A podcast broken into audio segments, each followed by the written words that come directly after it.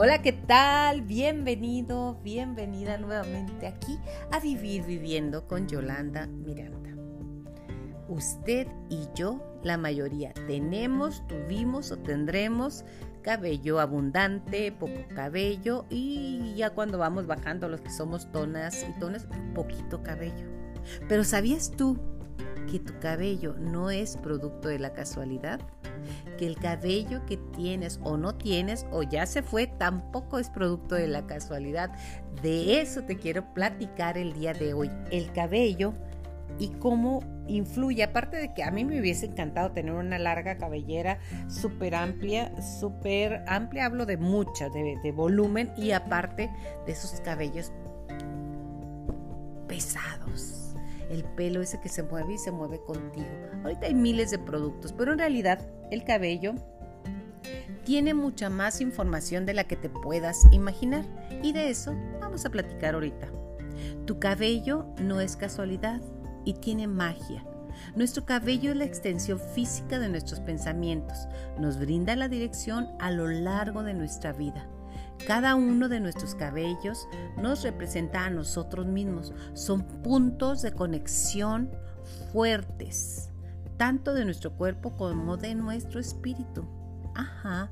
¿Sabías tú por qué algunas personas que se dedican al narcotráfico, a extorsionar o a la milicia les cortan el cabello?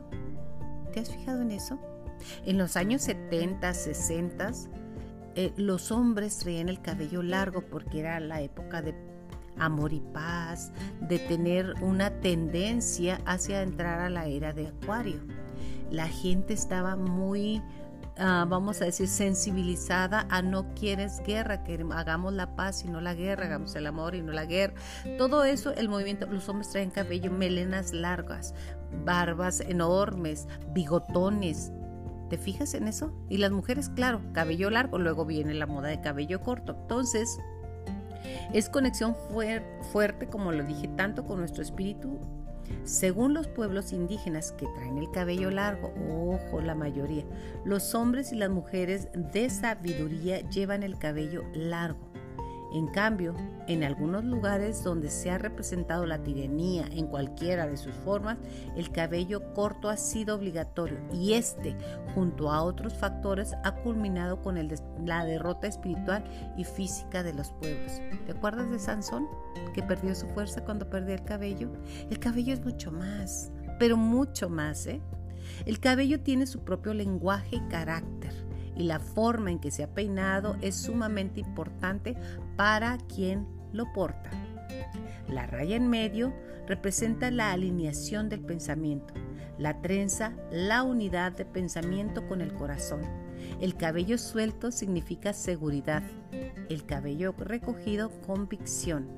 Actualmente las personas que se peinan sin conocer el significado y las acciones y el estilo que usa, el cabello es importante, pues está haciendo a un lado la vanidad la practicidad.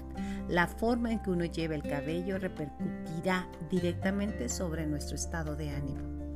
Cuando llegamos a la edad tona, cuarentonas, cincuentonas, sesentonas, bueno, ya cuarentonas ya casi no, pero bueno, que se cortan el cabello o que siempre lo traen trenzado, que no lo sueltan. Tiene mucho más información de lo que te imaginas. Adentrándonos dentro del pensamiento de los pueblos indígenas encontramos que la forma de llevar peinado el cabello era de suma importancia, pues esta manera se describía y anunciaba su participación en diferentes eventos, matrimonio, guerra, alegría o duelo. A través del cabello y los tocados que se llevan siempre sobre él se podía saber la madurez de las personas, sus estatus en la sociedad y en los tiempos de paz y guerra. Los peinados eran como las estaciones, cambiaban en ocasiones públicas, privadas y ceremonias.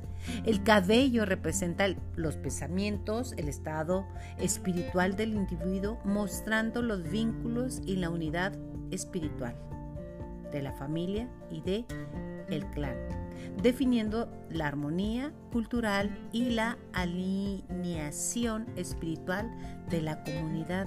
Hasta ahí, imagínate.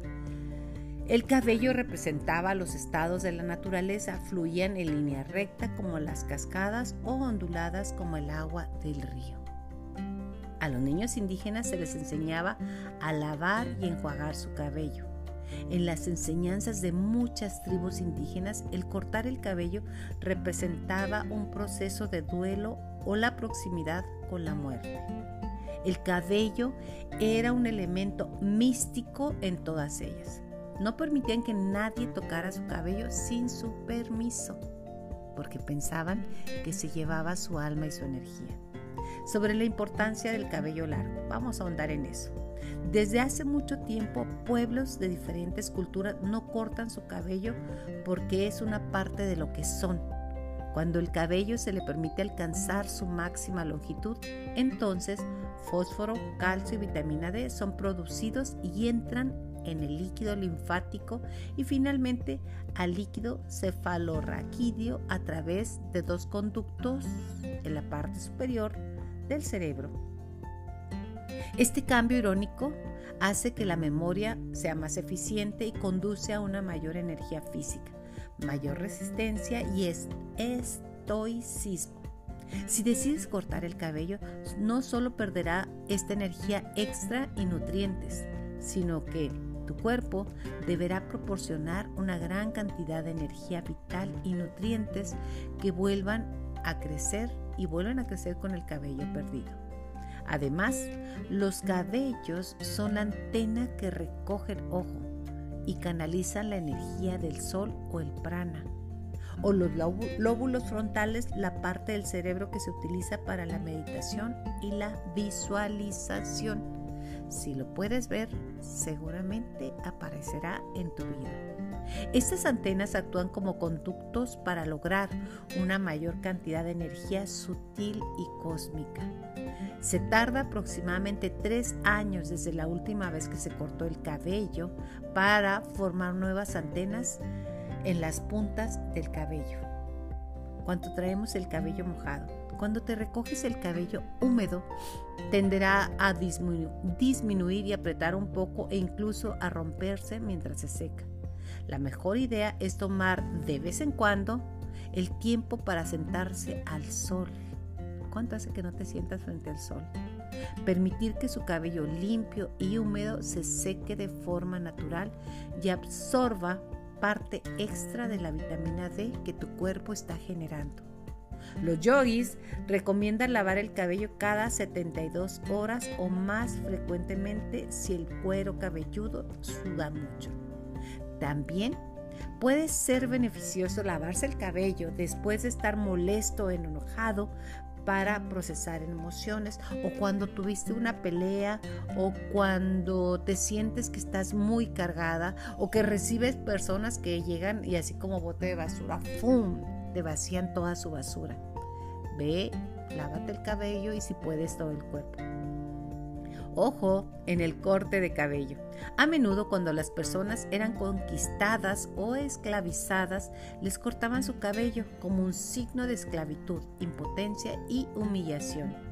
Los huesos de la frente son porosos y su función es transmitir la luz a la glándula pineal, que afecta la actividad cerebral así como la tiroides y las hormonas sexuales. Así como tribus tribus o sociedades enteras fueron conquistadas, el corte de cabello se hizo tan frecuente que la importancia del cabello se perdió después de unas generaciones y los peinados y la moda llegaron a ser el foco. Yo recuerdo que algunos alumnos del colegio de bachilleres me decían, bueno, ¿por qué nos piden traer el cabello corto cuando están en la edad de traer esas melenas increíbles de la juventud, de la adolescencia y se los cortan. Es control. Porque me decían varios de ellos, es que maestra, yo llegué a ser maestra del colegio de bachilleres, ¿por qué nos hacen cortarnos el cabello? ¿Qué vamos a aprender más o menos si traemos el pelo corto? Y se dice, es disciplina, va más allá de disciplina, control. Cerrando ciclos, nuestro cabello como cada célula de nuestro cuerpo tiene memoria. Por ello, es común que cuando cerramos un capítulo en nuestra vida, nuestro ser nos pida que nos cortemos el cabello. ¿Te suena? A mí sí, en las grandes uh, cierre de ciclos que he tenido, el cabello corto ha sido la constante. Y si no voy a que me lo corten, me lo corto yo, ¿eh? Inconscientemente, inconscientemente se debe a la necesidad de renovación, como cuando los árboles sueltan su corteza hasta que se recupera su vitalidad. Ajá, así es. Imagina nada más cada vez que has tenido el cierre de ciclos o que has sentido asfixia, te cortas el cabello. Yo sí he tenido esa constante y de alguna manera estás cortando todo vínculo. De alguna manera es cortar el cabello, ¿verdad? Todo vínculo con la situación anterior. Y si no, chécalo. Tener un peine de madera. Los yogis también recomiendan el uso de peine de madera o un cepillo para peinar el cabello, ya que ofrece una gran cantidad de circulación y la estimulación del cuero cabelludo. La madera no genera electricidad estática, lo que provoca una pérdida de energía del cabello hacia el cerebro.